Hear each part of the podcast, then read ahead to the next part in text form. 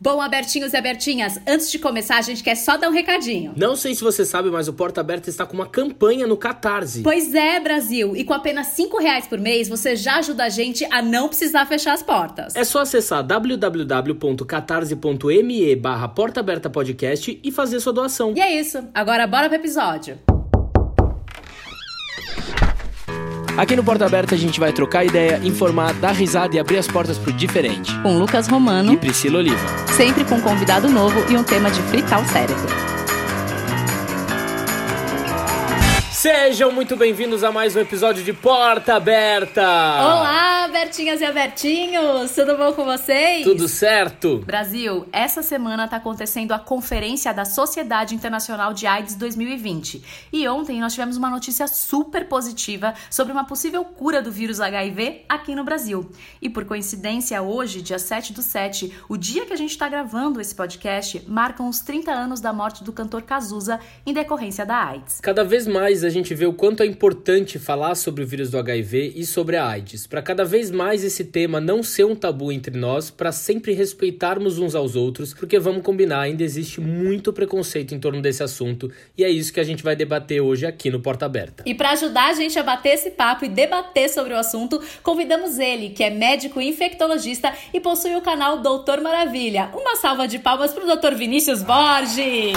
Ah, obrigado. Bem-vindo. Obrigado, Vinícius, bem-vindo. Nossa, é verdade, eu nem sabia que tava acontecendo tanta coisa, mas é verdade. E eu acho que é o momento propício pra gente falar disso, porque às vezes a gente tem a impressão de que a gente só fala disso em dezembro. A gente tem que aprender a falar mais disso sempre. Verdade. É uma honra estar verdade. aqui. Obrigado. Obrigado você. Obrigada, Vinícius. Obrigada por disponibilizar seu tempo aqui pra gente. E bom, pra gente introduzir o assunto, o HIV continua existindo no mundo todo, são mais de 37 milhões de pessoas convivendo com o vírus da imunodeficiência humana, conhecido pela sigla HIV, segundo a UNAIDS. Segundo o boletim epidemiológico HIV-AIDS 2019, foram notificados mais de 300 mil novos casos de infecção pelo HIV no país. O Ministério da Saúde informa que o número de mortes por AIDS caiu em 22,8%. Bom, a forma como as pessoas convivem com HIV mudou, os tratamentos e remédios evoluíram muito, mas infelizmente o preconceito e o estigma ainda continuam bem anos 80.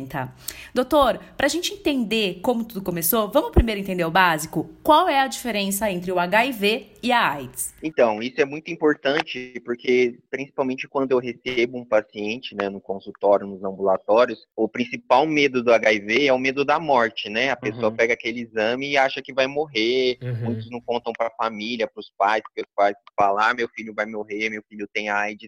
Mas é isso que a gente precisa diferenciar. Se uma pessoa se infecta com HIV hoje, se eu me infecto hoje, eu vou levar em média 5 a 8 anos para manifestar a doença que é a síndrome da imunodeficiência adquirida. Algumas pessoas podem levar ainda mais tempo, eu já vi pessoas que levaram 20, 30 anos, e tem pessoas que levam menos tempo, em torno de 2, 3 anos. Mas a média é isso, em torno de 5 a 8 anos.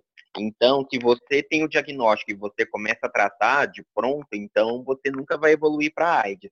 Então, por isso, é mais uma importância do diagnóstico precoce, porque quem trata não adoece e provavelmente também não transmite, como a gente vai falar mais para frente. Entendi. E essa questão que você estava falando desse tempo, isso é a janela imunológica ou a janela imunológica é o tempo que o, o vírus consegue ser detectado no organismo? Então, o- a janela imunológica é o tempo que o exame leva para dar positivo quando você está infectado. Se eu me Tá. infectei hoje, eu tenho um prazo em média de 15 até 90 dias para o exame testar positivo. Uhum. Então, por exemplo, semana passada eu conheci um- alguém, um cara interessante, transei e não utilizei preservativo. Não adianta eu fazer exame no dia seguinte, né? Porque Uhum. o exame ainda não vai dar positivo. Uhum. Tem que Uhum. esperar em torno de 15 a 90 dias. Depende muito da técnica do exame. Quando é uma pessoa que tem uma suspeita muito grande, aí eu já faço carga viral. Se for outra pessoa Tá. que não está sentindo nada, aí eu faço um teste sorológico, um teste rápido, mas é em média até 90 dias. Então,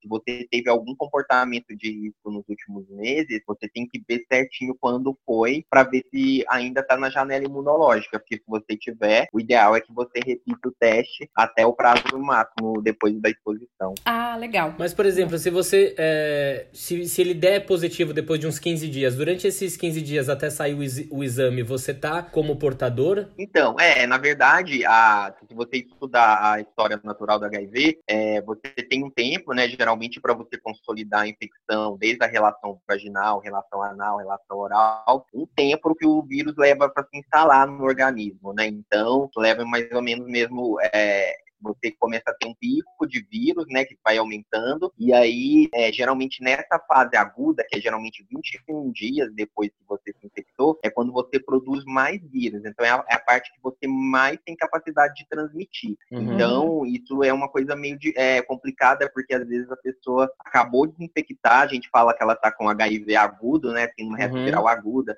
ela tem várias, vários gânglios, línguas, manchando o corpo, febre, ou às vezes também não tem nada, porque tem as pessoas assintomáticas, e aí essas, essas pessoas podem transmitir o vírus.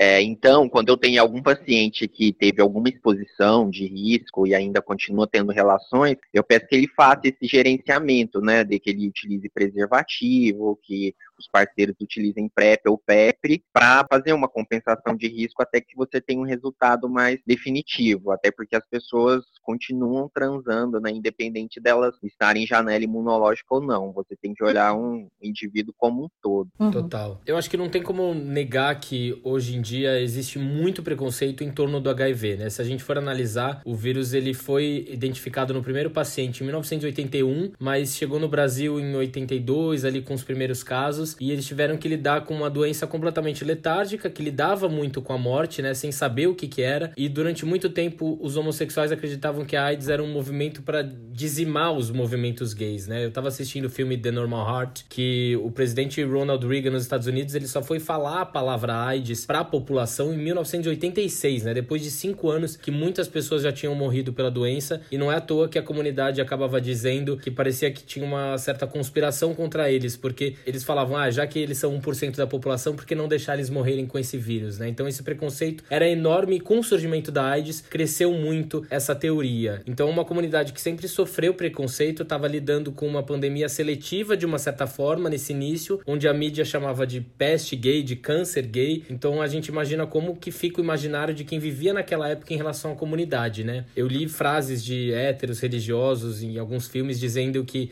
AIDS era um castigo de Deus porque bicho é uma raça desgraçada. Sempre num tom muito discriminatório, né? Todos acabavam por achar que todo gay ou todo afeminado, travesti, trans ia contrair a doença em algum momento da vida por ser um castigo por eles serem quem são. E até hoje a gente vive esse processo de desconstrução do que foi a doença um dia, né? Então, falando historicamente assim, você consegue contar um pouquinho pra gente essa linha do tempo, até onde a gente chegou hoje, o que significa o, HIV e ter a doença HIV hoje? Então, é bem legal mesmo. Eu, eu sempre recomendo recomendo que as pessoas assistam os filmes e documentários, até na luta trabalho mesmo contra o preconceito, quando as pessoas têm um, uhum. algum diagnóstico, a gente vê que é, um dos principais desafios é você tirar o sentimento de culpa da pessoa, né? Por exemplo, a pessoa tem um diagnóstico de câncer, alguma doença crônica, alguma doença autoimune, aí todo mundo, nossa, Sim. tadinho, tadinha, né? Pena que foi acontecer isso com você. Aí alguém pega um diagnóstico de HIV ou outro IST é, em geral, e a pessoa fala, nossa, tá vendo, né? Foi aprontar, foi namorar uhum. demais, foi transar demais. Até hoje tem uma questão bem pesada de julgamento, de higienismo, de machista, é, uhum. misógina sobre isso. O início, como você bem falou, na década de 80, né, na verdade a gente já tinha casos desde a década de 60 e tudo, mas uhum. e a gente começou a registrar mesmo, identificar o vírus na década de 80, eram os 4Hs, né, homossexuais, usuários de drogas injetáveis, é, haitianos e hemofílicos, que começaram uhum. a ter os casos nos Estados Unidos, Europa e tal. E aí, realmente, como é, as pessoas começaram a adoecer e morrer rápido, e a maior parte eram homossexuais masculinos, teve todo esse discurso da igreja, de alguns políticos mesmo, de ser um castigo divino, alguma coisa. Aí até a sigla era GREED, né, que era uma imunodeficiência relacionada aos gays. E, e depois, como o movimento gay, movimento LGBT como um todo começou a se unir, as organizações de pacientes, de parentes, aqui vendo tantas pessoas morrendo e que eles começaram, né, a fazer, a tentar fazer campanhas para que as pessoas se testassem, buscar pesquisas de tratamento, e também porque com o tempo é, começou a apresentar casos em populações uhum. que não eram esses 4H. uhum. que é mais ou menos uhum. o que está acontecendo até hoje. Com o tempo, o HIV foi tendo um movimento de heterossexualização, é, uhum. pra, também de feminização, principalmente para mulheres cis, e também encaminhando também para a população mais velha. Então, hoje em dia, quando você vai olhar, tem mais é, héteros em número absoluto infectados. A, a, a razão de homem para mulher está praticamente é, parecida, de um para um, às vezes dois para um, mas ainda depende muito do país. E está aumentando muito também na, nas faixas etárias mais avançadas principalmente porque as pessoas mais idosas não tinham tanto hábito de utilizar preservativo e depois as terapias como Viagra, reposição hormonal, elas retomaram a vida sexual, né, ou então nunca interromperam e continuaram transando, mas sem preservativo. Eu lembro do primeiro diagnóstico que eu dei para HIV num ambiente de pronto-socorro, era um homem heterossexual, era um caminhoneiro, e ele estava com a esposa, já estava bem doente, já com uhum. os estigmas da AIDS, muita diarreia, muito emagrecido, pneumonia. E aí eu falei, olha, a gente fez os exames e o seu teste para HIV veio positivo. Ele olhou para mim, nossa, doutor, mas o que é HIV? Eu falei, HIV é o vírus que causa AIDS. E AIDS, isso não é doença de viado? Eu não uhum. sou viado. Isso foi, tipo, em, é, em 2006, 2015, alguma Nossa, coisa agora praticamente, né? É, e até hoje você vê isso. E a questão é que o HIV não tem nada a ver com você ser gay, ser hétero, ser bi, ser é, Não tem a ver com sexualidade, é. É, ele tem a ver mesmo como você transa. A questão é, por exemplo, é, a, o sexo anal, que na verdade é praticado tanto por homo quanto heterossexuais, ele, dentre as práticas sexuais, é de maior risco, porque a gente sabe que sexo anal, o ânus não tem a lubrificação adequada, pode uhum. ter microsangramentos, microfissuras, tem mais porta de entrada, né, para o vírus. O vaginal também, principalmente de quem é penetrada, né, seja uma mulher cis ou homem trans, também tem, tem chance. E sexo oral, principalmente para quem chupa, para quem lambe, para quem recebe, não. Mas héteros também praticam sexo anal. Eu já vi, por exemplo, muitos pacientes héteros só cogitam utilizar preservativo para questão de planejamento reprodutivo, né? Tipo, se a, se a mulher estiver usando contraceptivo, nem considera usar camisinha. Então, com isso, né, a, a população hétero ficou meio achando que era um problema só dos gays uhum. e na verdade aí depois o jogo se inverteu, porque eles não queriam se cuidar e aí, na década de 90, que aí já começou a ter bastante casos, muita transmissão para criança, né? Porque as mulheres se infectavam, a transmissão vertical, muitas mulheres descobrindo só no pré-natal. E hoje em dia a gente fala que não tem grupo de risco, tem comportamentos de risco. Uma pessoa hétero que transa sem preservativo, ela tem mais risco do que um homem gay que faz uhum. uso consistente do preservativo. Aí você pensa, nessa questão muita coisa mudou, mas esses estigmas, igual também vocês citaram do caso Cazuza continua. Teve até uma uhum. capa de uma revista é, recente, é, foi da Galileu, que colocou o Gabriel Estrela na capa, que é um ativista, né, falando uhum. com HIV, e a pior parte é o preconceito.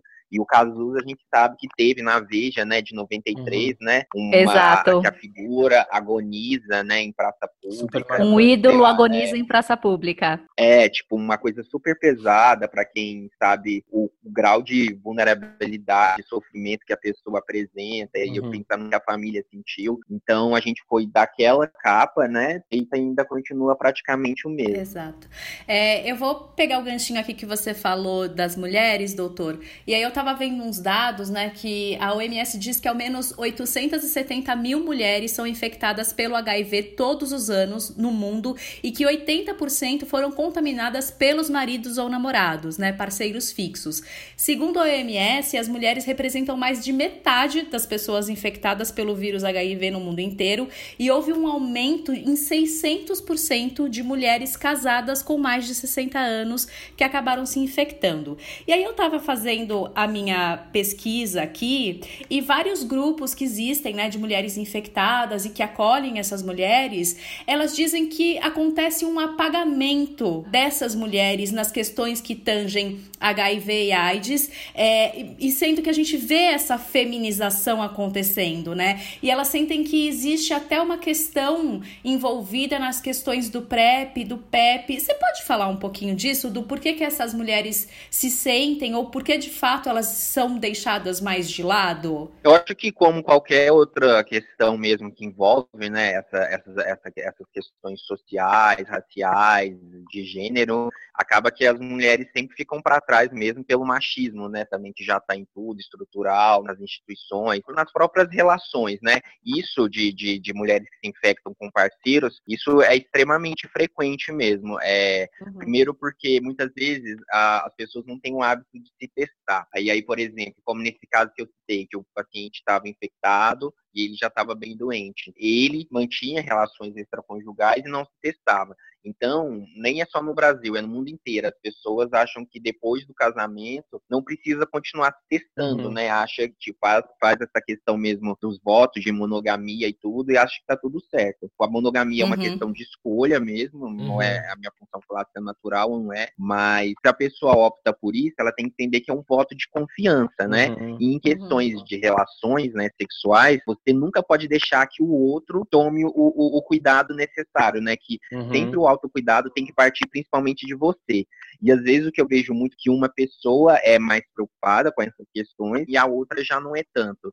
E aí uma meio que fica deixando a responsabilidade uhum. para o outro, sendo uhum. que num relacionamento é, tem que ser tudo às claras, né? As pessoas têm que tentar Sim. dividir essa responsabilidade. Tipo, se for ter alguma relação, se um dia aconteça, que utilize preservativo, que se teste para que não coloque a outra pessoa em risco. Na questão das mulheres, na década de 80, provavelmente teve, os homens gays tiveram contato com os homens bissexuais e chegaram entre as mulheres, porque a transmissão entre mulheres lésbicas é bem baixa. É bem baixa. E né? aí, até hoje, quando um homem né, tem HIV, muitas pessoas, por exemplo, não questionam se ele é gay, se ele é, não é bissexual, mesmo que agora é, a gente já tenha transmissão só entre héteros, né, de homem para mulher e de mulher para homem. Mas nessa própria questão de desejo, de, de falar sobre os diferentes corpos, que aí vai sobre várias questões também de racismo, de desigualdade social, as mulheres acabaram ficando meio que alijadas desse processo. Agora a gente já tem entidades que trabalham especificamente com mulheres. A gente tem uhum. um movimento nacional que é MNCP,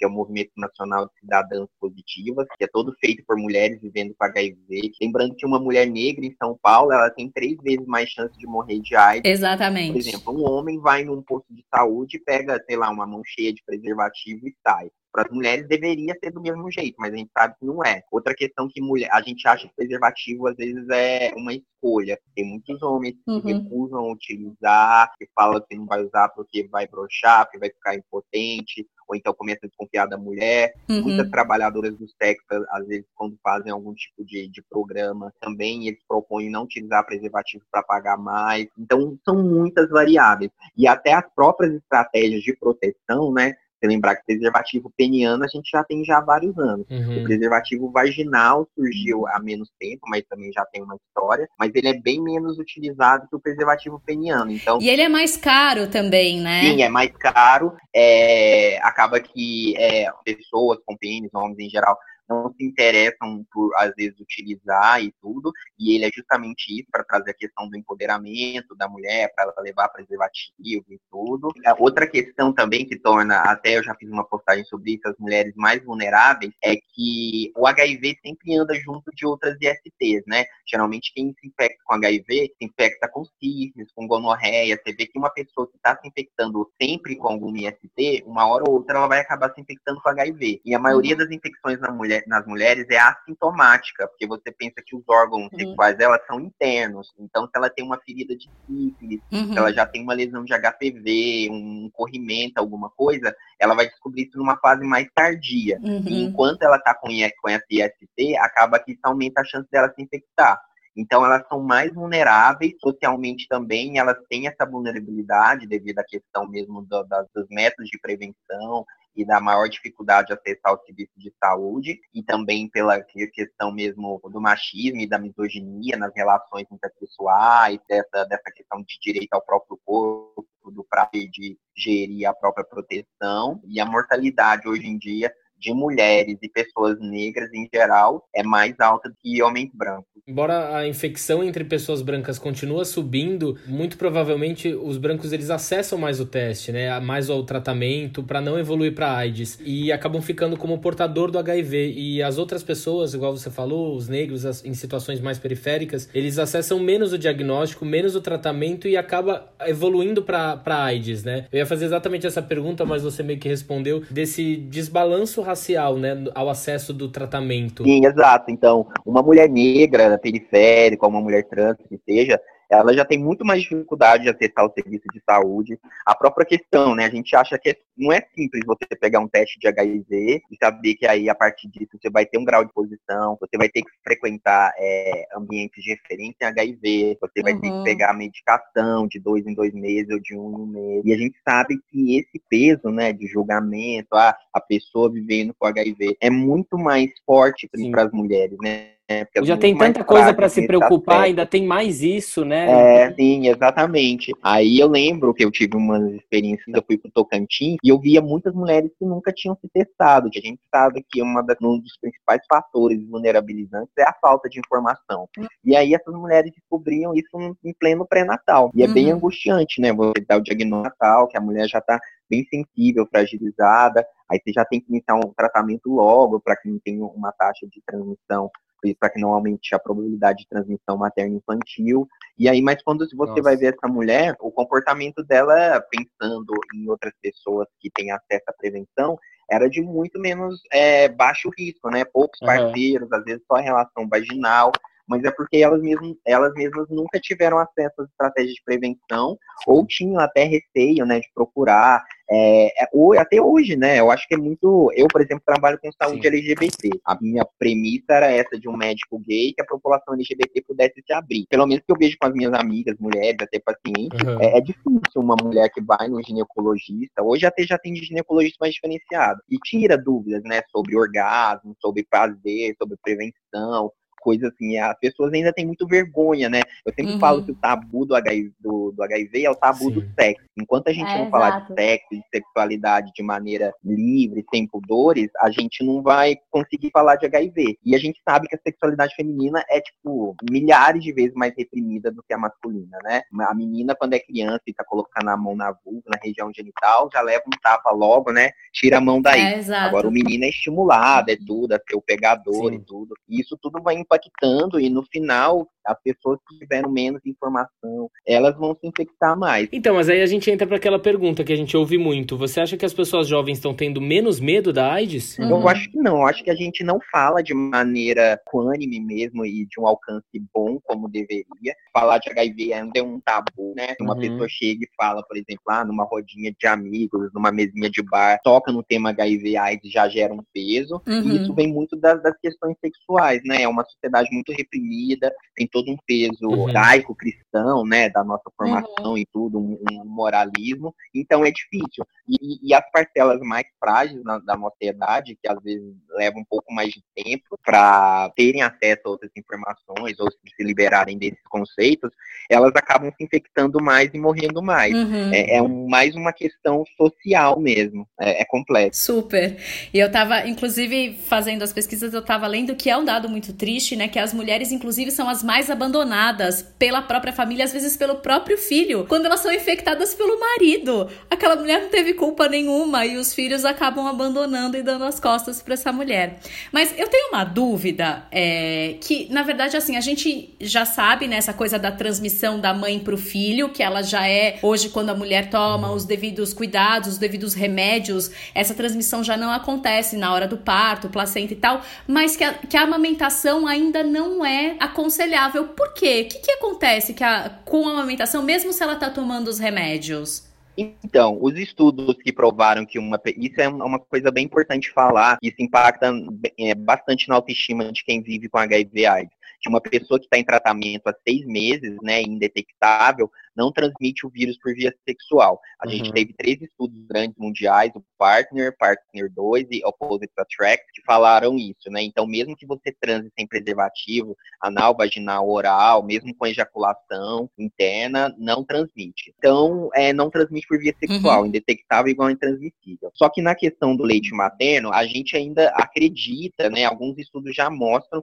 que a concentração no leite materno também deve ser é, bem baixa a ponto de não infectar. Só que como estudos com crianças, né, principalmente recém-nascidos, são mais complexos, em alguns países, por exemplo, na África, a chance de uma criança morrer de inanição, se ela ficar sem amamentar, né, de fome, é maior do que ela ter complicações do HIV AIDS no futuro. Então, uhum. para lá, meio que off-label, assim, já é liberado. Entendi. Agora, no Brasil, que geralmente segue muito a questão americana, é, estadunidense, e também a questão da Europa, é, a gente ainda não tem essa liberação. Então, enquanto a sociedade de pediatria e de ginecologia, principalmente de pediatria, não recomendar, e a OMS em larga escala, não tem como a gente falar que pode amamentar. Eu tá. acredito que virtualmente sim, não tem chance de transmissão. Porque uhum. se você pensar que o esperma, o fluido vaginal, e o leite Exato. materno são ultrafiltrados, né, do organismo, então deve ter pouco vírus. Só que é difícil fazer estudos, né, é, éticos que envolvem crianças. Então, uhum. Então eles são bem mais conservadores nessas questões.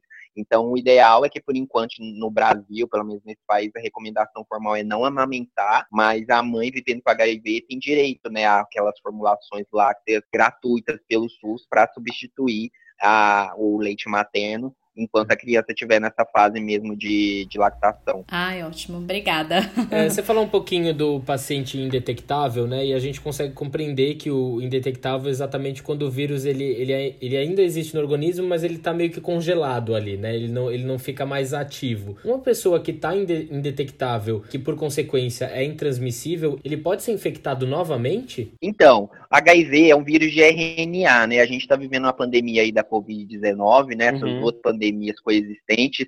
Então, o RNA, é, para o vírus reproduzir, ele tem que produzir DNA, porque a gente sabe que o DNA que é o nosso principal material genético. O RNA uhum. já é praticamente a, a, proteína que foi produzida. Então, nesse processo de transformar RNA em DNA e replicar, o vírus erra muito. Então, quem erra na questão genética, então está mais sujeita a, a, mutações. Então, pode ser, por exemplo, se eu tenho HIV e você tem, provavelmente o meu vírus é diferente que o seu, uhum. porque você deve tomar uma medicação diferente, eu tomo outra, você foi exposto ao vírus de outra pessoa e eu de outra. Uhum. Então, cada pessoa meio que tem um vírus próprio dela, que acumulou mutações da, da realidade dela. Então, muito raramente pode ter caso que a gente fala de reinfecção uhum. ou superinfecção, que é uma pessoa que tem HIV se infectar novamente. Isso acontece, por exemplo, se a pessoa está transando é, sem preservativo com uma pessoa que já começou e abandonou o tratamento várias vezes. É, é mais ou menos parecido com as questões da, das bactérias. Se você começa a usar antibiótico e para, se você usa antibiótico uhum. sempre, uhum. essa bactéria vai ficando cada vez mais resistente. Sim. Na questão do HIV, a gente tem vários tipos de tratamento, mas a gente sabe que algumas populações ainda têm muita dificuldade de seguir é, essa, ter essa adesão, né? Uhum. Às vezes elas passam por muitos problemas é, de sofrimento mental, depressão, abandono no tratamento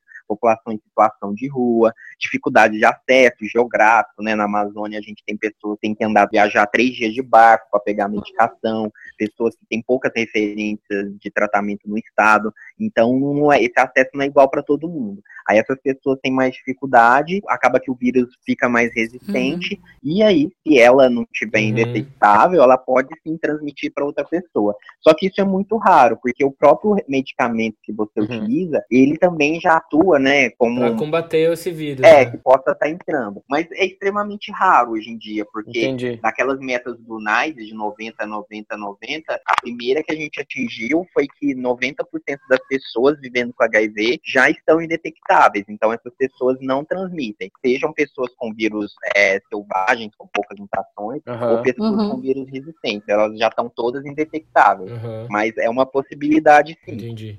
Algumas pessoas estavam discutindo se o medicamento para o tratamento de HIV ou até mesmo a PrEP, ele servia para o combate do coronavírus, né? Porque, se não me engano, ele tem é, algumas é, composições que aumentam os seus linfócitos. E os linfócitos são exatamente as partes que combatem o coronavírus, não é? Estou falando besteira? É, não é bem isso. Na verdade, é, é, são duas coisas. Uma pessoa vivendo com HIV, ela não tem chance de ficar mais doente e morrer mais da Covid-19 uhum. do que uma pessoa que não tem. Ah, é bom desmistificar isso. É, né? sim, a imunidade dela não cai. Por exemplo, a gente tem as células de defesa que são uhum. CD4, são as uhum. células de memória. Então, com o tempo, elas vão sendo destruídas pelo HIV. Mas se você deixa o HIV indetectável, elas param de ser destruídas, então elas não caem e até aumentam. Uhum, então, tem menos chance de você ter pneumonia, meningite e tudo. O que uhum. aconteceu é que agora saiu um estudo que envolveu, é, acho que umas 77 mil pessoas, mas é um estudo observacional, então ele não pode é, ditar um desfecho, uhum. ele só mostra que existe um caminho a ser pesquisado. Que as pessoas vivendo com HIV, na verdade, pessoas utilizando um princípio um, de medicamento, que é o tenofovir e a entricitabina, e também usuários de PrEP, que também utiliza tenofovir e entricitabina, que é o princípio da PrEP. Essas pessoas, elas se infectaram menos contra, é, é, menos com a Covid-19 e tiveram menos formas graves. É aí eles estão, né, acreditando, imaginando que esse uso do antirretroviral possa ter exercido uma proteção né, além de proteger contra HIV, proteger contra a Covid-19. Mas uhum. aí já seria uma ação no próprio RNA do, do coronavírus. A Sim. questão mesmo da pessoa com HIV uhum. não adoecer é porque a imunidade está alta. Mas é importante que eu tenha recebido muitas dúvidas. A pessoa acha que tem HIV e vai ter aqueles casos super graves da Covid-19. Uhum. Até agora mostrou que ou tem a mesma taxa de gravidade da população que não vive com HIV, e esses estudos observacionais agora estão mostrando que pode ser até melhor porque pode ser que a medicação haja no coronavírus Ajuda. também. Então foi é, uma revelação bem interessante desse aspecto, né? Porque desde o momento, o primeiro momento, o que a gente está pesquisando é uma medicação que realmente haja, né, contra a Covid-19. E pode ser que seja por, por, por, esse caminho mesmo do tratamento do HIV. Sim, mas com muita precaução sempre. Não vai sair daí você que está infectado achando que você não vai pegar coronavírus agora. Né? É verdade. Pelo amor de Deus.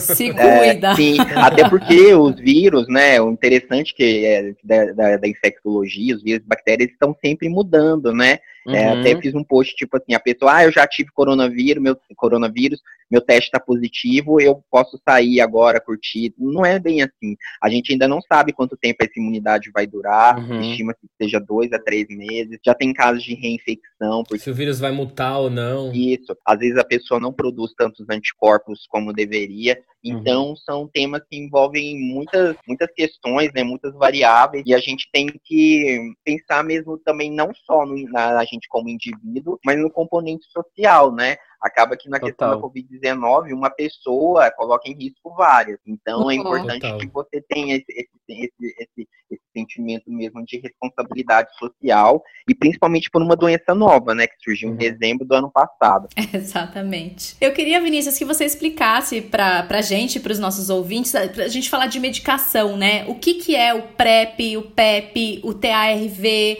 como você consegue essa medicação, o que você precisa para ter acesso a esses remédios, enfim, dar uma desmistificada nisso tudo. Claro, o HIV é um retrovírus, né? Porque ele é RNA e produz DNA a partir deste RNA. A PrEP, é, a PEP, o preservativo, o gel, a testagem, as vacinas, elas fazem parte da, da mandala da prevenção combinada, que é uma estratégia do Ministério da Saúde para falar que hoje em dia a gente não tem só o preservativo para uhum. recorrer. Uhum. Que antigamente era só isso, né? Use camisinha, use preservativo, carnaval e tudo nessas datas, meio que era a única maneira de uhum. prevenção. Uhum. E quando a gente vai ver estudos, a adesão do preservativo, principalmente no mundo inteiro, mas falando mais do Brasil, é extremamente baixa. Tipo, se funcionasse, uhum. a gente não teria 900 mil pessoas vivendo com HIV no, no, Brasil, 800 mil mulheres infectadas no mundo, e também porque preservativo nem sempre é uma escolha, né? Isso passa por várias acessibilidades e falta de acessibilidade. E aí eles começaram a pensar em outras maneiras de prevenção. A primeira foi a PEP, né? Que eles viram que se você teve uma exposição de risco, a mulher transou com um cara e ele tirou o preservativo sem ela ver, isso acontece infelizmente muito, eu já vi, ou o preservativo rompeu e só foi ver no final, depois que ele já tinha gozado, ela tem até de, na verdade a pessoa, né, tanto a mulher quanto o homem, tem de 2 a 72 horas para procurar um serviço de urgência ou de referência em HIV, para começar a PEP, que é a profilaxia pós-exposição. Então, é uma medida emergencial. Geralmente você vai tomar dois comprimidos por dia durante 28 dias para uhum. evitar que aquele vírus que possa estar começando a entrar no seu organismo, ele não consiga se instalar. Uhum. Então ele é, ele vai ser utilizado depois da exposição. E se você uhum. começa principalmente na, nas 24 horas, você tem uma eficácia bem alta, de mais de 97, 98%.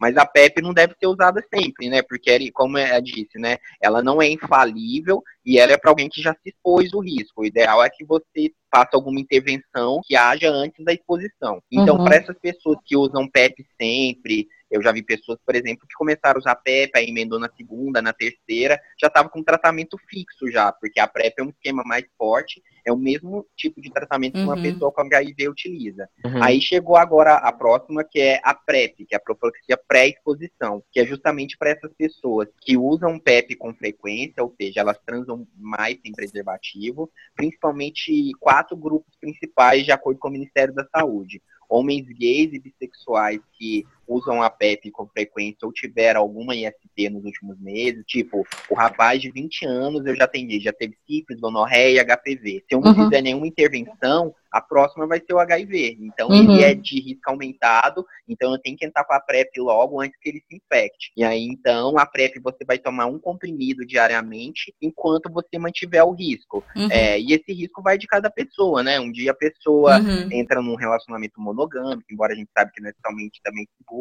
ou a pessoa é, já começa a utilizar o preservativo de uma maneira mais consistente, mas isso vai mesmo da perspectiva que o, o profissional e a pessoa tiverem daquele risco. E é para quatro grupos, então, homens gays e bissexuais que tiveram ISTs recentes, mulheres trans e travestis, porque são, é, acho que da parcela populacional, são uma das mais afetadas por essa uhum. epidemia, uhum. né? A gente fala que é uma epidemia concentrada, a prevalência de HIV numa mulher travesti pode chegar nas mulheres travestis em torno de 35, uhum. 38%, enquanto na população geral é 0,7%. Casais sorodiferentes, que é quando uma pessoa vive com não, principalmente quando a pessoa ainda não está indetectável, né? Que aí é, a pessoa pode utilizar o preservativo. É, uma coisa que eu, achei, que eu acho interessante no soro diferente, que também eu vivi no Tocantins, eram pessoas que queriam, né, ter filhos, né? Às vezes a mulher era casada com um homem soro positivo, ao contrário, e aí eles queriam tirar o preservativo para engravidar. Uhum. E tem as técnicas, né, de reprodução assistida, mas aí o que a gente fazia? Por exemplo, a mulher tomava PrEP enquanto ela estava tentando engravidar. Ela transava com o marido dela, que ejaculava dentro, normal, indetectável, e para ela uhum. ter uma proteção ainda mais, né, pelo hum. menos para a questão do conforto psicológico dela, ela utilizava a PrEP. Então ela estava protegida de duas maneiras. Sim, e isso era muito bom, porque a gente sabe que reprodução assistida, lavagem de uhum. esperma, FIV, fertilização in vitro demora. É caríssimo. Caro, e as mulheres sofrem muito. E tem muita gente que tem dúvida, né? Se a pessoa é indetectável, ela pode ou não ter filhos, né? Pode ter por vias naturais, é, relações, uhum. é, é, normais, tem preservativos mesmo, uhum. mas quando a pessoa quer ter essa, essa responsabilidade né, na gestão do risco, que a gente fala que é o autogerenciamento de risco, a gente oferta a PrEP também. E outro grupo de pessoas, que é o quarto, são trabalhadores e trabalhadoras do sexo, que é uma população muito importante também no, no Brasil, no mundo, aliás, que é uma população bem legal de trabalhar, e eles são, tipo, bastante cuidadosos, geralmente, uhum. utilizam sempre preservativo, até para sexo oral, legal. utilizam bastante gel, mas às vezes também é, por essas questões sociais. Por exemplo, é um programa que para uma mulher seria, sei lá, em torno de 100 reais, às vezes eles ofertam cinco, oito vezes mais para fazer sem preservativo. Exatamente. uma pessoa que não tem nem como pagar a conta, luz, comida, essas coisas, acaba que uma hora ela pode ceder. Então uhum. a PrEP é justamente para ajudar nessas situações de vulnerabilidade. Mas lembrando que a PrEP em si, ela é, tem esses quatro grupos, que são as populações que podem se beneficiar mais, uhum. mas ela pode ser usada por qualquer pessoa, salvo as contraindicações formais, porque como é um medicamento, então você tem que olhar a função renal, a função do, hum. fígado, olhar a questão óssea. Uhum. Os principais efeitos colaterais seria alteração é, do rim, do fígado e perda de massa óssea. Mas isso varia de pessoa para pessoa e tem que ser acompanhado também. Não é só chegar na farmácia e pedir um PrEP, né? Não, não. Tem que ter a receita e tem que ter acompanhamento com o médico. Não precisa necessariamente um infectologista, mas tem que ser alguém que faça, tem uma boa experiência com ISTs porque geralmente as pessoas que começam a utilizar Principalmente os jovens, como elas são protegidas para HIV, a primeira coisa que elas fazem é afrouxar o uso do preservativo. Ah, era exatamente a minha próxima pergunta. Eu queria saber se começou entre os jovens ter uma maior despreocupação com as outras DSTs depois da chegada da PrEP. Sim, com certeza. Você vê que é, isso é do ser humano, né? A gente tem uma, uma a gente fala que é a balança da compensação de risco. Se você pesa mais do lado, você afrouxa mais do outro. E aí, como eles acham que realmente a PrEP dá uma proteção muito alta para HIV, por exemplo, em sexo anal pode chegar a 98, 99%, em sexo vaginal em torno de 94. Acaba que a proteção para anal é maior porque a substância concentra mais na mucosa do reto do que na vagina. Lembrando que a PrEP, para começar a agir, é sete dias tomando, uhum. ou seja, para eu fazer uhum. sexo anal, é, eu tenho que tomar durante uma semana, e ah, para sexo entendi. vaginal, 21 dias. Leva mais tempo para concentrar na mucosa vaginal do que no ânus. Uhum. E aí, uhum. então, esses jovens, eles não usam preservativo. Uhum. E aí eles começam a vir com gonorreia, sífilis, tô tratando sífilis todo ah, mês. Entendi. Mas aí até que chega um momento que eles descobrem que não vale a pena, que o ideal é combinar. Por isso que a gente fala uhum. prevenção combinada. Utilize a PrEP, mas não abandone o preservativo continue uhum. testando, é, conversa com os parceiros, é, utilize, é, tome as vacinas para as ISTs que têm proteção Sim. por vacina, né? HPV, hepatite B, hepatite A. Então, vai de cada pessoa, né? São esses dois pilares prevenção combinada e autogerenciamento de risco. Tem pessoas que realmente seguem uma filosofia de transar sem preservativo, bareback, sexo no pelo e pronto. Mas eu vejo que a grande maioria, ela vai descobrindo um equilíbrio aí, uma, uma homeostase, um equilíbrio dinâmico entre a PrEP, o preservativo, as outras medidas, para não ter que ficar indo sempre no médico, né? Sim. né? E até porque as outras ESTs, não é porque uma IST é, tem cura, né, que ela não, não gere danos, né? Sífilis, ela pode afetar o sistema nervoso, Exatamente. pode afetar a visão. A gonorreia, que é causa corrimento, né, que a, tanto nas mulheres pode também causar infertilidade, nos homens leva aquele corrimento, né, que sai aquele líquido parece um pus do canal da urina e pode afetar também o testículo. Bactérias que estão virando super bactérias. Nossa, porque elas estão ficando resistentes à maioria dos antibióticos. E a gonorreia é uma delas, né? Já tem cepas de, de gonorreia que não responde praticamente a nenhum antibiótico, né? E é uma IST de transmissão muito fácil. A pessoa pode ter a gonorreia no ânus, na garganta, ou então na, na vagina, sem saber. E aí a pessoa que tem a relação pode se infectar e transmitir para outras. Então o problema não é só o HIV, né? A gente tem que rever todo o nosso uhum. comportamento e você também tem que entender que as escolhas, né, têm consequências para depois não, não ser pego de surpresa. Uhum. Só, só pra gente dar uma, dar uma resumida, assim, o PrEP, então, ele funciona antes do, do contato. O PEP é pós o contato, né? E o TARV, ele é o coquetel que a pessoa que está infectada, ela utiliza diariamente para tomar, é isso? Isso, isso. A TARV, terapia antirretroviral, é, hoje em dia, o tratamento inicial, para a maioria das pessoas, são só dois comprimidos que é tomado sempre no mesmo horário, uma vez por dia, mas tem esquemas de um, de três, vai de acordo com cada uhum. organismo mesmo. E aí a pessoa vai utilizar, né, por tempo indefinido. A gente sabe que já está tendo pesquisas de cura e tudo, e também tem pesquisas já de vacinas de duração prolongada, né? Agora uhum. parece que vai chegar a PrEP injetável e o tratamento injetável, Sim. que você toma uma injeção a cada dois meses, né? Isso vai facilitar muito para essas populações que têm mais dificuldade de tomar a medicação, com sofrimento mental, situação de rua, que às vezes tem dificuldade de acessar medicação. Então, mesmo que às vezes não tenha uma cura tão rápida, esterilizante, mesmo que tire o vírus, essas medicações de longa duração, elas já vão trazer um efeito bem benéfico, assim. A TARV seria isso, terapia antirretroviral, que são as pessoas que estão em tratamento e que geralmente, no máximo em seis meses, já ficam indetectáveis e para de transmitir. Hoje em dia o esquema é tão potente que tem pouquíssimos efeitos colaterais, geralmente só na primeira, primeira semana, e geralmente a pessoa pode ficar indetectável com um, dois meses. É bem potente Nossa, mesmo. Que ótimo. Que ótimo. Eu, eu acho que eu vou fazer uma pergunta meio burra, mas ex existiu da, da pessoa já tomar o PrEP e o PEP? Ou não? Se você tomou o PrEP, você não tem por que tomar o PEP, né? É, não, não faz sentido. É, a PrEP já traz, a, a, como você já começou a tomar antes, então ela já diminui muito a chance de infecção. infecção. Uhum. Mas tem casos de falha de PrEP mas geralmente os casos de falha de PrEP que foram relatados nem foi porque era vírus resistente, não. Eram pessoas que não estavam tomando a medicação. Ah, é, para a gente falar que a PrEP está num nível ade adequado, ela você tem que tomar pelo menos quatro vezes na semana. Aí tinha uhum. gente que estava falhando mais de três vezes. Então aí acaba que o nível no sangue, né, o nível sérico caía e a pessoa continuava transando, mas não era uma concentração suficiente para protegê-la. Aí acabou se infectando. Um outro esquema que agora também já está vindo, mas que o Brasil ainda não tem protocolo, mas a OMS já lançou, é a PrEP sob demanda, que ela é para quem tem tipo relações programadas, né? Para aquela pessoa que tem só que eu brinco, né? Só transa por agendamento, né? Na tabelinha, hoje é segunda-feira, é, vamos trepar.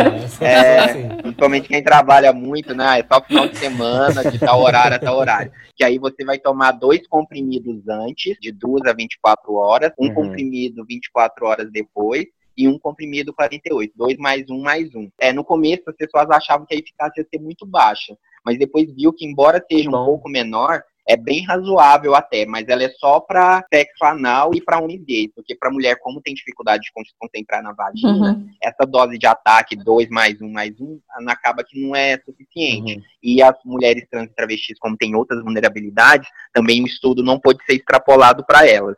Mas então esse esquema sob demanda também é bom porque ele economiza comprimidos, né? Então, para aquelas pessoas que não têm uma vida é, sexual tão intensa, pode ser válido mas o esquema no Brasil ainda preconizado é o diário, e para esses quatro grupos que eu falei, né, homens gays sexuais, travestis transexuais, casais soro diferentes, trabalhadores e trabalhadores do sexo, mas uma pessoa que queira comprar pode comprar também. Hoje já tem PrEP na farmácia, física, PrEP genérica, é só ter um médico que conheça, né, do manejo disso uhum. e nunca uhum. começar a tomar remédio sozinho, porque você pode ter um efeito uhum. colateral grave e não saber, né, só descobrir quando já estiver bem avançado. É, isso é verdade. Importante. Mas o PrEP você consegue comprar ele só na farmácia ou ele também é gratuito, disponibilizado pelo SUS? É, a PrEP é uma política em implantação do SUS. A PEP uhum. também só existe. A PrEP tem no mercado privado, mas a principal distribuição no Brasil é no, é no SUS. Para você pegar no SUS, você tem que mostrar que uhum. você realmente está numa situação de maior vulnerabilidade. A PEP em qualquer serviço de urgência, então se você é de uma cidade pequena, que às vezes não tem pronto-socorro, mas você entra em contato com a Secretaria de Saúde da cidade, que eles têm obrigação de te encaminhar para a referência próxima à sua cidade, ah, geralmente uma unidade de pronto atendimento, uma UPA, uma AMA, que seja, para iniciar o, o, a PEP. Você uhum. tem até 72 horas. E o tratamento também do HIV, mesmo que você faça no médico privado, atendimento na rede particular, a sua medicação você vai pegar no SUS. Então, Sim. acaba que todo o tratamento ainda de HIV AIDS no Brasil é feito pelo para o SUS, né? Ótimo. Bom, eu vou fazer uma pergunta que acho que a gente já falou um pouco disso, mas é bom ressaltar, né, e detalhar, porque tem muita gente que se acha, acha espertona, que, mas na verdade não sabe nada, que fala, ah, eu vou pôr só a cabecinha, não dá nada, vou ejacular rapidinho, enfim. Na verdade faz tudo errado. Doutor, quais são as formas de se contrair o HIV? É, a transmissão do HIV ela é através de a gente tem o, o, os quatro fluidos corporais, né, que é o sêmen, né, esperma, secreção vaginal, sangue, né, leite materno. E também um quinto que entra aí é o líquor, né, que é aquele líquido transparente que envolve o cérebro, a medula, uhum. mas se você não for um serial killer, né, um cirurgião, você não vai ter muito contato com não vai ter muito contato com líquor essas coisas. Pelo menos a gente da Esperamos que não, né?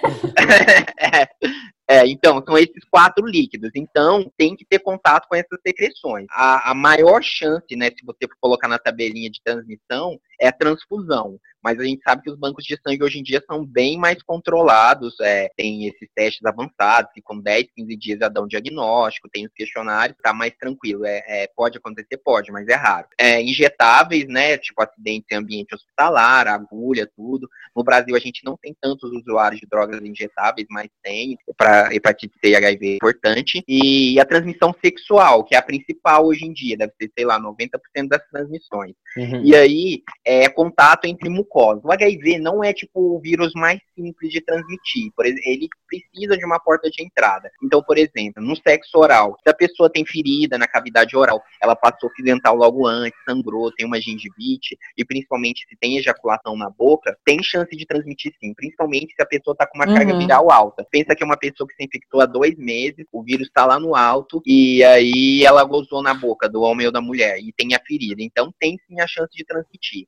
Uhum. No sexo anal, como mesmo, sei lá, a penetração não seja tão é, agressiva, que o pênis não seja tão grande, que você use gel, mesmo assim vai ter microsangramento, porque o ânus não tem aquela lubrificação é, para aquilo. Então, se você fez uma porta de entrada, uma feridinha, vai ter onde o vírus entrar também. E também pela própria mucosa, né, do reto.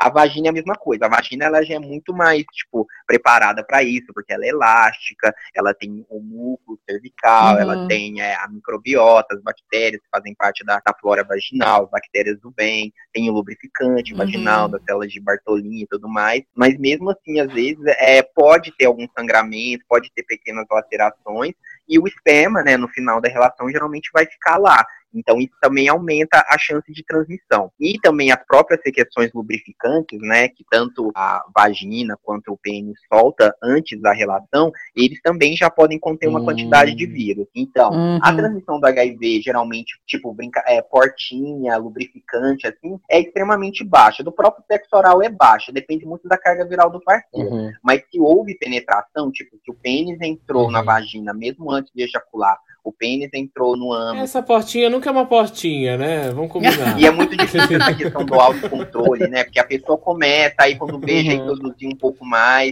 Então, ou já é melhor começar com preservativo, ou já utilizando PrEP, ou fazendo o teste antes, né? Para quem é também tem essa, essa técnica de uhum. prevenção que chama serosorte, que são as pessoas que testam entre elas, né? E aí, dependendo uhum. do estado sorológico de cada uma, elas vão ver qual que é a, a, técnica de prevenção. Mas, então, é através disso. Sexo oral, tipo, para mulher, é, mulher que recebe sexo oral na vulva, mulher que é chupada ou homem que é chupado, não tem como a pessoa que está chupando transmitir o vírus. Mas quem está é, fazendo, né, chupando, lambendo, principalmente ah. se tem muito contato com o fluido vaginal e ejaculação, então aí tem como infectar. Inclusive uhum. outras ISTs. A gente tem visto muitas sífilis em céu da boca, a pessoa pode ter gonorreia na garganta e não sabe. Eu já vi pessoas, né, que às vezes só receberam sexo oral e depois desenvolveu gonorreia, porque tinha bactéria lá na garganta, né, principalmente naquelas, no sexo oral um pouco mais, é, que a gente fala, né, o gag, em garganta profunda, assim, acaba que tem contato com a bactéria que está lá na garganta e isso pode transmitir. Isso no caso da gonorreia. É, então, as outras ISTs podem ser transmitidas só com sarro, com oral e tudo. A HIV geralmente precisa de penetração anal e vaginal e, no caso do oral, ejaculação na boca. Claro, e isso sempre vai variar de acordo com carga viral e se você tem outra IST, porque uma, uma ferida de sífilis, uma úlcera, ela aumenta de 10 a 15 vezes a chance de você se infectar. Nossa. Porque pensa, é uma ferida aberta, toda uhum. inflamada, cheia de células de defesa, então é um prato cheio para HIV. Feridas de herpes também, então sempre que a pessoa está com esses machucadinhos, eu sempre recomendo usar preservativo, porque a chance de transmissão é maior. E todo o resto não, né? Abraço, beijo na boca, garfo, uhum vaso sanitário. Mesmo é, copo. Pessoa, é, contato com pele intacta. Eu já vi que tem muitas pessoas que têm muito medo. O próprio pessoa vivendo com HIV, quando ela se machuca, que ela fica apavorada, ela corre pro banheiro com medo de alguém encostar no sangue. Não, se o sangue pinga na sua pele, qualquer coisa, ou esperma, o que for, é, o vírus não consegue penetrar na, na, na pele íntegra, né? Ele não cabe uhum. um buraquinho e entra. Ele precisa de, de já uma porta de entrada ou é uma mucosa, né, igual a gente tem na gengiva, no ânus, na vagina, que é essa uhum. pele molhadinha, que não tem proteção, ou porque você tem um, um ferimento mesmo. Uhum. Mas contato com pele íntegra, isso não transmite HIV. Nada disso, né? Ficar no mesmo quarto, no mesmo elevador, nada disso. Ah. Teve até uma comparação infeliz, né, no Twitter há um tempo atrás, de alguém que comparou Covid com HIV, falando que HIV tem há 40 anos e nunca pregaram isolamento social.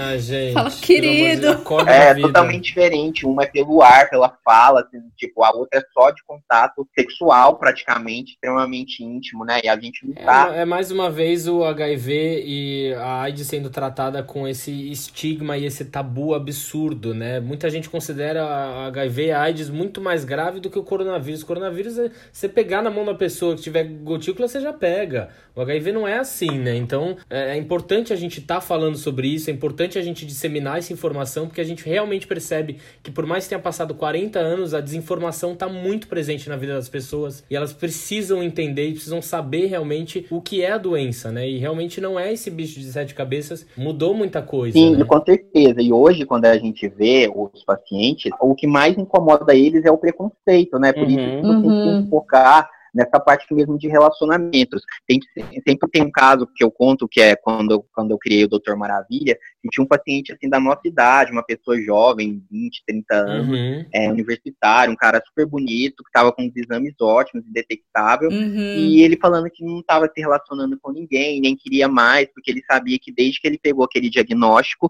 meio que era uma sentença, que ele não queria transmitir para ninguém, que ele não queria ser rejeitado, porque se ele contasse, a pessoa ia acabar não querendo mais ficar com ele.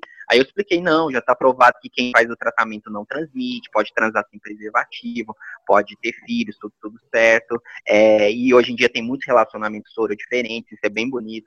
É, uma mulher com HIV e o homem não, um homem com uhum. HIV e a mulher não, ou casais gays que um tem e outro não, isso é bem legal.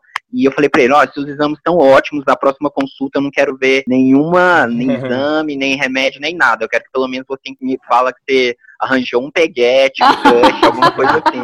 Aí ele ficou super feliz com o olho cheio d'água, falou, nossa, doutor, você foi a primeira pessoa que olhou para mim e viu uma pessoa e não viu um vírus. Ah, Isso é muito legal, né? Porque não nossa. é só dar um remédio uhum. e falar que vai ficar tudo bem. Uhum. Você tem que entender que a pessoa, todos os sonhos continuam, né?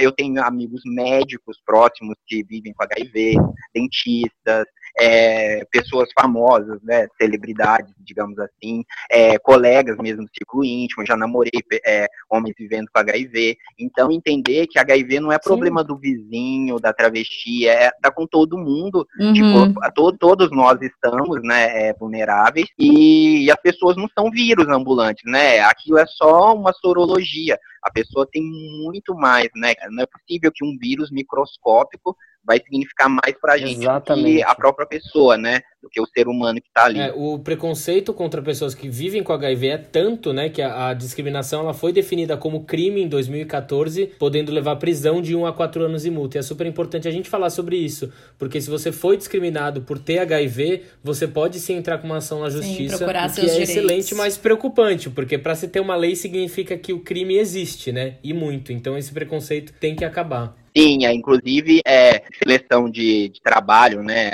principalmente na CLT, de empresa, nos exames admissionais, não pode ser pedido teste de HIV e ninguém pode ser mandado embora demitido por uhum. questão de HIV. Outra questão também que é, o, a pessoa tem direito de preservar a sorologia, uhum. né? Muitas pessoas me perguntam se tem que sair contando para todo mundo ou não. Eu sempre explico que é bom você ter um, uma pessoa, né, de confiança, né, caso você passe por alguma situação, fique doente, principalmente no início início para recorrer. Mas você não é obrigado a ficar falando de sorologia, de relacionamento, uhum. por exemplo, para sexo casual. Você não precisa sair com toda pessoa que você vai transar, principalmente se você vai transar com preservativo. Uhum. Você não precisa falar que vive com HIV, porque infelizmente a sociedade é muito hipócrita. Eu já fiz esse, essa, essa postagem algumas vezes. Eu falo, nossa, mas se eu estivesse ficando com um cara que tivesse HIV, era obrigação dele me falar, porque senão ele ia estar tá traindo a minha confiança, me colocando em risco. E a gente sabe que é hipocrisia, porque na maioria das vezes uhum. a pessoa já transou com várias pessoas uhum. que vivem com HIV Exatamente. ou outras DSTs e nem sabe. E aí, quando a pessoa conta que ela vira um problema. E geralmente a pessoa que tem e trata é a pessoa que menos oferece risco. Na verdade, uhum. é a única que não oferece risco, porque Exato. ela não transmite. Geralmente, quem transmite é quem tem e não sabe. Então, e é uma violência, porque realmente as demonstrações de preconceito é muito grande. É, aplicativos, por exemplo, que a gente conhece, tem vários. Uhum. Se a pessoa coloca que vive com HIV, eu já vi amigos próximos, eles falam, tipo assim, que cai vertiginosamente o número de pessoas interessadas, que querem conversar e tudo. Então é muito triste que ainda que as pessoas é. ainda tenham tanto medo, né, de falar sobre, de aprender, e ainda do final ainda é, tentem virar o jogo e colocar a culpa nas pessoas, né, que elas têm que falar, que elas têm que contar, mas então entender que ela tem direito à sorologia, a questão do sigilo, né, sorológico, o médico, as pessoas que estão diretamente envolvidas que sabem. Geralmente eu recomendo a contar quando já vai passar por um relacionamento sério, tipo assim, aí vai casar, vai tirar uhum. preservativo, ou vai morar junto, aí sim. Se, se, ah. se, for transar com preservativo, não, porque mesmo que o preservativo rompa e você tiver indetectável, não tem chance de transmitir. Mas na maioria das vezes, quando acontece, a pessoa vendo com HIV fica com tanto peso na consciência que ela dá um jeito de falar para a pessoa tomar PEP, pelo menos na minha experiência pessoal. Uhum. Essa questão de que tem muita gente que transmite intencionalmente, clube do carimbo e tal, uhum. deve existir. Eu, felizmente, nunca tive contato com esse tipo de psicopatia e tudo, de uhum. transmissão uhum. intencional. E na maioria das vezes as relações são consentidas, né? Por isso que é importante que a gente saiba que, em questão de saúde sexual, a principal pessoa que a gente tem que contar e, e, conhecer somos nós próprios. Exatamente. Por isso, vamos sempre se testar, Sim. galera, e sempre deixe seus exames em dia. Sim, testar é importante. Tudo no começo é mais simples. Bom, então vamos falar aqui um pouquinho sobre esse estudo da Unifesp, porque a gente teve essa notícia maravilhosa ontem, né? Esse estudo coordenado pelo infectologista Dr. Ricardo Dias, que é uma referência mundial no assunto, e vem realizando testes com voluntários e aponta que a equipe conseguiu eliminar a presença do HIV do organismo de um homem que vivia com esse vírus há 7 anos, a partir de um tratamento experimental e que não envolve transplante de medula para cura. Até agora, esse paciente está há 17 meses sem sinal do microorganismo. Doutor, isso é uma esperança, né? Mas a gente sabe que ainda tem muito chão pela frente que a gente não pode dizer exatamente que encontrou-se a cura, não é mesmo? Sim, é muito legal, até para a gente da infectologia, eu que não estou é, particularmente envolvido na pesquisa, é uma questão que está despertando bastante curiosidade. Então, a pesquisa do Dr. Ricardo Dias é uma pesquisa, na verdade, complexa que envolve várias técnicas, né? Então, você tem um grupo de pacientes que é dividido em subgrupos, e aí esses tratamentos envolvem vacinas, que a gente chama vacinas dendríticas, que são umas vacinas que são personalizadas para cada pessoa, de acordo com a, a, a, questão mesmo imunológica da pessoa. Tem é, alguns imunomoduladores também, tipo é, é uma medicação, por exemplo, sais de ouro, é, nicotinamida, alguns medicamentos, antirretrovirais, né, que são medicamentos que agem especificamente no vírus, principalmente Oi. os antirretrovirais mais potentes, que são os inibidores de integrase. E aí, particularmente esse homem que se curou, o grupo dele tinha, eu acho que mais cinco ou seis pessoas e ele foi o único que se curou. Então ele recebeu praticamente todas essas medidas de linha de tratamento e para o organismo dele funcionou. Porque qual que é o problema da cura do HIV? Que mesmo que você consiga é, diminuir a carga viral, tirar o vírus do sangue, dar uma concentração alta, ele continua ficar, ficando em determinados santuários, né? Em algumas células do cérebro, nos linfonodos, nos testículos, nos ovários, tem algumas é, órgãos do nosso corpo que o vírus fica lá quietinho e o medicamento não consegue agir. Então, a, a, questão da revolução do, da técnica do Dr. Ricardo é que ele, essas medicações, essas vacinas, tais de ouro, elas fazem esse vírus que está escondido sair para o sangue Ai, e aí onde a medicação consegue agir e aí uhum. consegue eliminar. Só que isso depende muito, por exemplo, de quanto tempo você tem HIV. Por exemplo, uhum. se você desenvolveu AIDS e você está há muito tempo, provavelmente você tem muito mais santuários que eu. Então, uhum. a gente especula, acredita que essa técnica seja principalmente mais válida para essas pessoas que se infectaram há pouco tempo, que estão indetectáveis, porque como elas criaram menos santuários, menos reservatórios, essas medicações vão conseguir tirar esse pouquinho de vírus que está escondido e exterminar. A gente tem dois tipos de cura, a esterilizante e a funcional. Essa, no caso, é uma esterilizante, porque você vai tirar qualquer resquício de vírus que tenha no organismo. Tem as funcionais, que vão ser essas através das vacinas. A pessoa toma uma vacina por ano, uma vacina a cada seis meses, e leva uma vida normal, como se não tivesse nada. E então, é a primeira vez que a gente tem um caso provável, né, de cura esterilizante, né? Tem 17 uhum. meses, mas ainda eu acho que tem que acompanhar mais, eu acho que uns três anos, para ver se o vírus não volta, porque já teve gente que voltou anos a, a depois, já teve isso, por exemplo, com crianças que achavam que não tinha infectado da mãe, mas depois de um tempo o vírus apareceu. Do, do transplante, porque no transplante de medula, o que, que você faz? Você destrói todo o seu sistema hematopoético, né, a sua medula óssea, aí você reseta o seu organismo, você tem que produzir todas as células do zero, as células do sangue, né? E aí o doador de medula, nesses casos, era uma pessoa que era imune ao HIV, que é raríssimo na população, hum, que é a mutação do CCR5. Então, no transplante era ganhar na loteria duas vezes, né? Nossa. Além de conseguir um doador de medula, o doador de medula compatível era imune ao HIV. E ter dinheiro, então, né? é o, o acaso, isso, né? É o acaso do acaso. É, e, mas no caso deles, o transplante nem foi feito para curar o HIV. Foi para uhum. curar a leucemia, o linfoma, Entendi. que eles tinham. Porque para HIV, a chance de você morrer de um transplante de medula, um TMO, é muito maior do que você morrer de HIV. Exatamente. HIV. As pessoas vivendo com HIV hoje em dia estão vivendo tanto ou mais do que quem não tem HIV, principalmente homens, porque o homem não vai no médico. E geralmente, quando tem diagnóstico de HIV, eles acompanham, vão mais e tudo. Uhum. E é isso. Então, foi a primeira vez que, sem ser por um transplante, conseguiu tirar esses vírus escondidos e tratar. E aí tem que ver. É um caminho, sim, provavelmente deve funcionar, mas não deve ser para todo mundo, né? Então, a gente tem que entender. Até tratamento hoje em dia, a gente tem tratamentos super avançados aqui no Brasil, nos Estados Unidos, e na África eles usam medicações super antigas. Então, uhum. a gente tem que uhum. entender que as questões de desigualdade, preconceito, elas estão aí há muito mais tempo, estão matando muito mais gente. Então, será que Exato. se chegar uma cura, essa cura vai ser para todo mundo?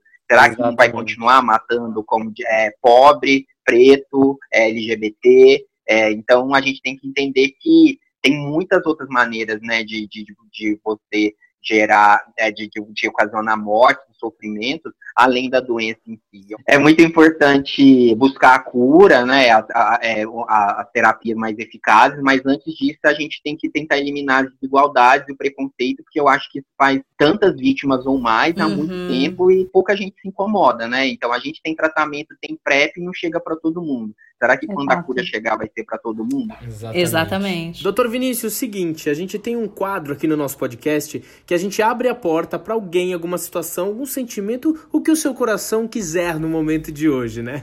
Eu vou abrir a minha porta aqui para Brenda Lee, que foi uma travesti que durante anos se prostituiu e depois passou a criar um pensionato onde ela abrigava travestis e pessoas que foram expulsas de casa por contrair o HIV na década de 80. Então ela cuidava dessas pessoas nessa pensão, ela tinha auxílio de muitos médicos com medicamentos, alimentação, para ter um acompanhamento desses casos em São Paulo. Então ela foi super importante para o movimento e acho super importante a gente relembrar pessoas que lutaram pela causa e lutaram por todas essas conquistas que a gente tem até hoje. E minha outra porta eu vou abrir pro Lucas Raniel e pro Gabriel Comicholi, dois produtores de conteúdo incríveis, que eles falam abertamente sobre a vivência com HIV e que estão utilizando do seu espaço para falar e ajudar na prevenção do vírus. O conteúdo deles é super bacana, é muito foda e a gente precisa sim falar sobre isso e normatizar essa fala. Então a minha porta aí abre escancarada pro Lucas Raniel e o Gabriel. Pri, para quem você abre a sua porta? Bom, eu vou abrir a minha porta pra Valéria Polise. A Valéria é assim, eu era adolescente quando ela lançou um livro em 97 chamado Depois daquela viagem, que ela conta a história dela de como ela, ela contraiu o vírus. Eu acho que foi o meu primeiro contato com histórias de pessoas que,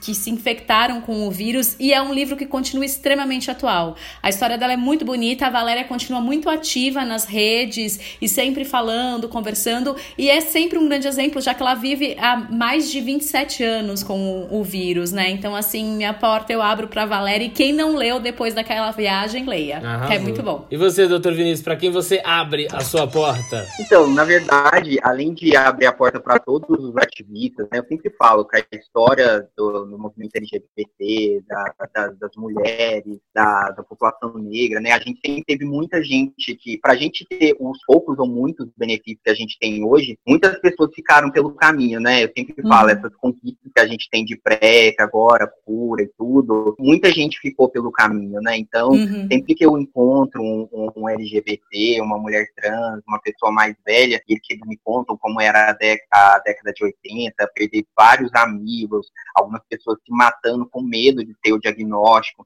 ou então deixadas sozinhas nos hospitais, né? Como a própria série Pose também, né? Da Netflix também, uhum. que retrata bastante Sim. isso.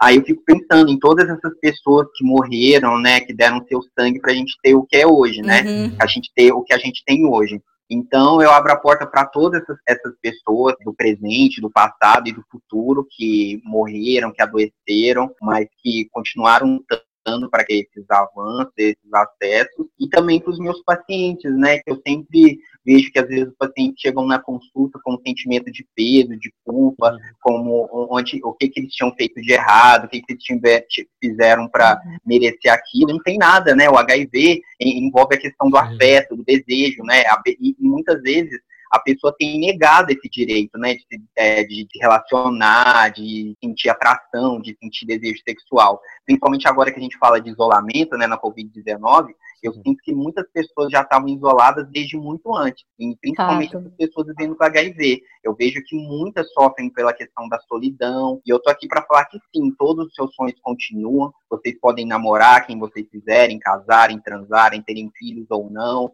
é, é, realizarem seus sonhos profissionais. E quem não compactuar com isso, não acreditar, são pessoas que realmente não uhum. conseguiram é, ver a beleza e a, a, preciosidade que vocês têm, porque realmente os meus pacientes vivendo com HIV são as pessoas mais fantásticas.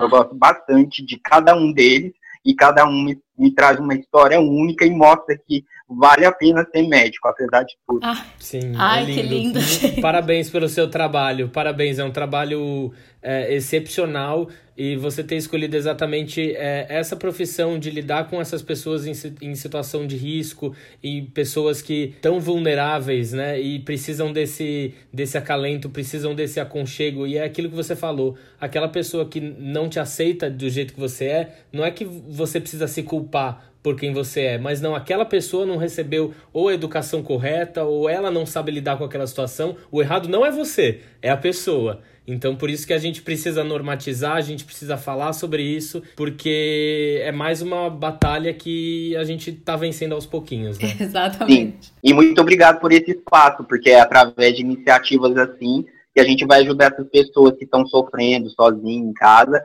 e que não tem né, é, é, esse espaço para falar, que tem medo da exposição, mas elas têm que entender que vocês não estão sozinhas, né? Tem muita gente para lutar com vocês e por vocês. Ah. Exatamente. Doutora, a gente quer agradecer muito a sua presença. Muito obrigada. Foi um papo super gostoso, super necessário. Não só em dezembro. todo momento, para a gente normatizar. Vou repetir isso o tempo inteiro. E obrigado pelo seu trabalho, principalmente nas redes também, de você fazer vídeos disseminando isso, é super importante. Obrigado. Obrigado, Obrigada. eu. Obrigado vocês pela entrevista, é, pelas perguntas, pela sensibilidade também, que é um tema que às vezes traz um certo peso, mas vocês souberam lidar de uma maneira super sensível e super leve. Gostei bastante. Gratidão e vamos, vamos junto.